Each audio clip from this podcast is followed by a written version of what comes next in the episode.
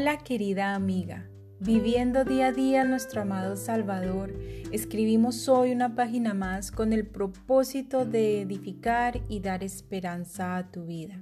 Con un cordial saludo y bienvenida damos gracias a Dios por la oportunidad de compartir su palabra una vez más.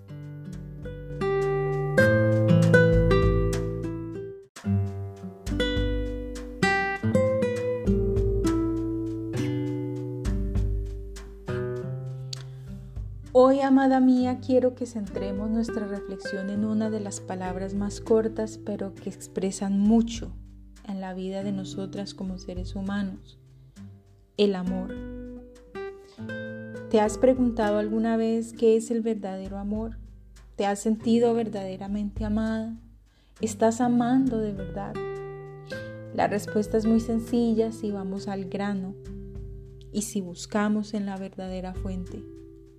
El amor es Dios, porque Dios es amor. Primera de Juan 4:8. Aquella mujer en cuyo corazón no habita Dios no conoce el amor, ni mucho menos puede amar de verdad. Por lo tanto, no confundamos las emociones o los sentimientos con el ejercicio de amar. Estos son solo unas de las maneras de expresarlo. Pablo en su primera carta a los Corintios en el capítulo 13 describió a perfección el amor. Él dice que el amor es sufrido. Bueno, no solamente él, Dios dice que el amor es sufrido, es benigno, el amor no tiene envidia, el amor no es jactancioso, no se envanece, no hace nada indebido, no busca lo suyo ni se irrita, no guarda rencor no se goza de la injusticia, mas se goza de la verdad. Todo lo sufre, todo lo cree, todo lo espera, todo lo soporta. El amor nunca deja de ser. Y ese amor lo expresó el Señor Jesucristo cuando en una cruz tomó tu lugar y el mío para librarnos de las garras de la muerte y de la condenación eterna. Sin Cristo el mundo no sabe amar, amada. Solo basta con que mires a, tu alrededor o que miremos a nuestro alrededor y veremos las terribles o los terribles resultados de las decisiones egoístas y sin fundamento que a diario toman los seres humanos. Incluso nosotras a veces tomamos malas decisiones. Es por eso que cuando llegamos a los pies de Jesús comprendemos lo que Juan dice en su primera carta, capítulo 4, verso 10. En esto consiste el amor, no en que nosotros hayamos amado a Dios, sino en que Él nos amó a nosotros y envió a su Hijo en propiciación por nuestros pecados. El Señor Jesús, a lo largo de su ministerio, enfatizó y recalcó que no solo debíamos amar a quienes nos aman, sino que también a nuestros enemigos, porque es allí donde se halla el galardón.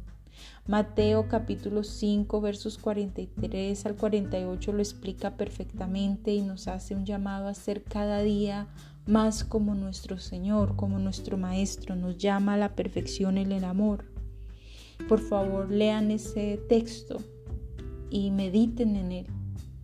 Así que querida amiga mía, ama a tu madre, aun sabiendo que es imperfecta.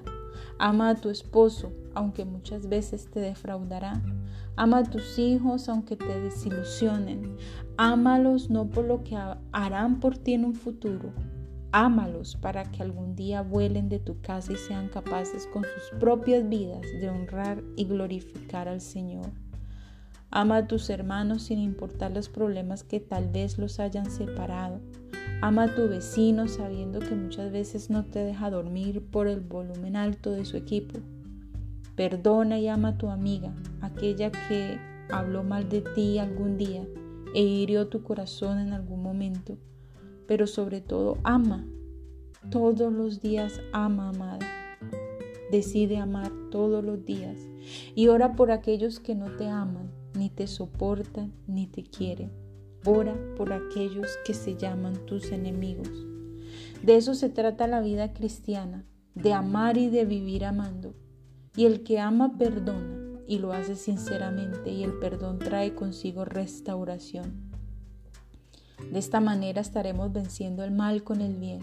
Así estaremos siendo hacedoras, mas no oidoras de la palabra de nuestro Dios amado. El Señor nunca se detuvo a mirar si merecíamos o no el amor, el perdón y la restauración. Él simplemente lo hizo y entregó su vida. Juan 3:16 lo dice, porque de tal manera amó Dios al mundo que ha dado su Hijo unigénito, para que todo aquel que en él cree no se pierda, mas tenga vida eterna. Si hay en tu corazón disgusto, odio, rencor, es tiempo de caer de rodillas al Señor, de pedir perdón por ello y de confesar tu pecado y pedirle al Señor que te llene de tu amor, de su gracia y de su misericordia. Y si aún hoy, querida amiga, no has recibido al Señor como tu Señor y Salvador, al Señor Jesús, acéptalo hoy. Abre tu corazón a Él y experimenta por ti misma lo que es el verdadero amor y lo que es sentirse verdaderamente amada. Él te ama y está esperando por ti. Oremos. Señor, tú conoces nuestros corazones y sabes de esa gran necesidad de amar y ser amadas que tenemos. Por favor, perfeccionanos en tu precioso amor para que podamos perdonar con sinceridad. Y toma aquellos corazones rotos que hoy tal vez lloran desolados. Llénalos de ti, restaura toda aquella mujer que te abra o que abra las puertas de, de su corazón a ti, Señor Jesús. En tu nombre hemos orado. Amén. Por el momento y con amor les habló Tania M. Olson. Nos veremos en una próxima oportunidad con una reflexión más aquí en Diario de una Mujer Cristiana. Bendiciones mil.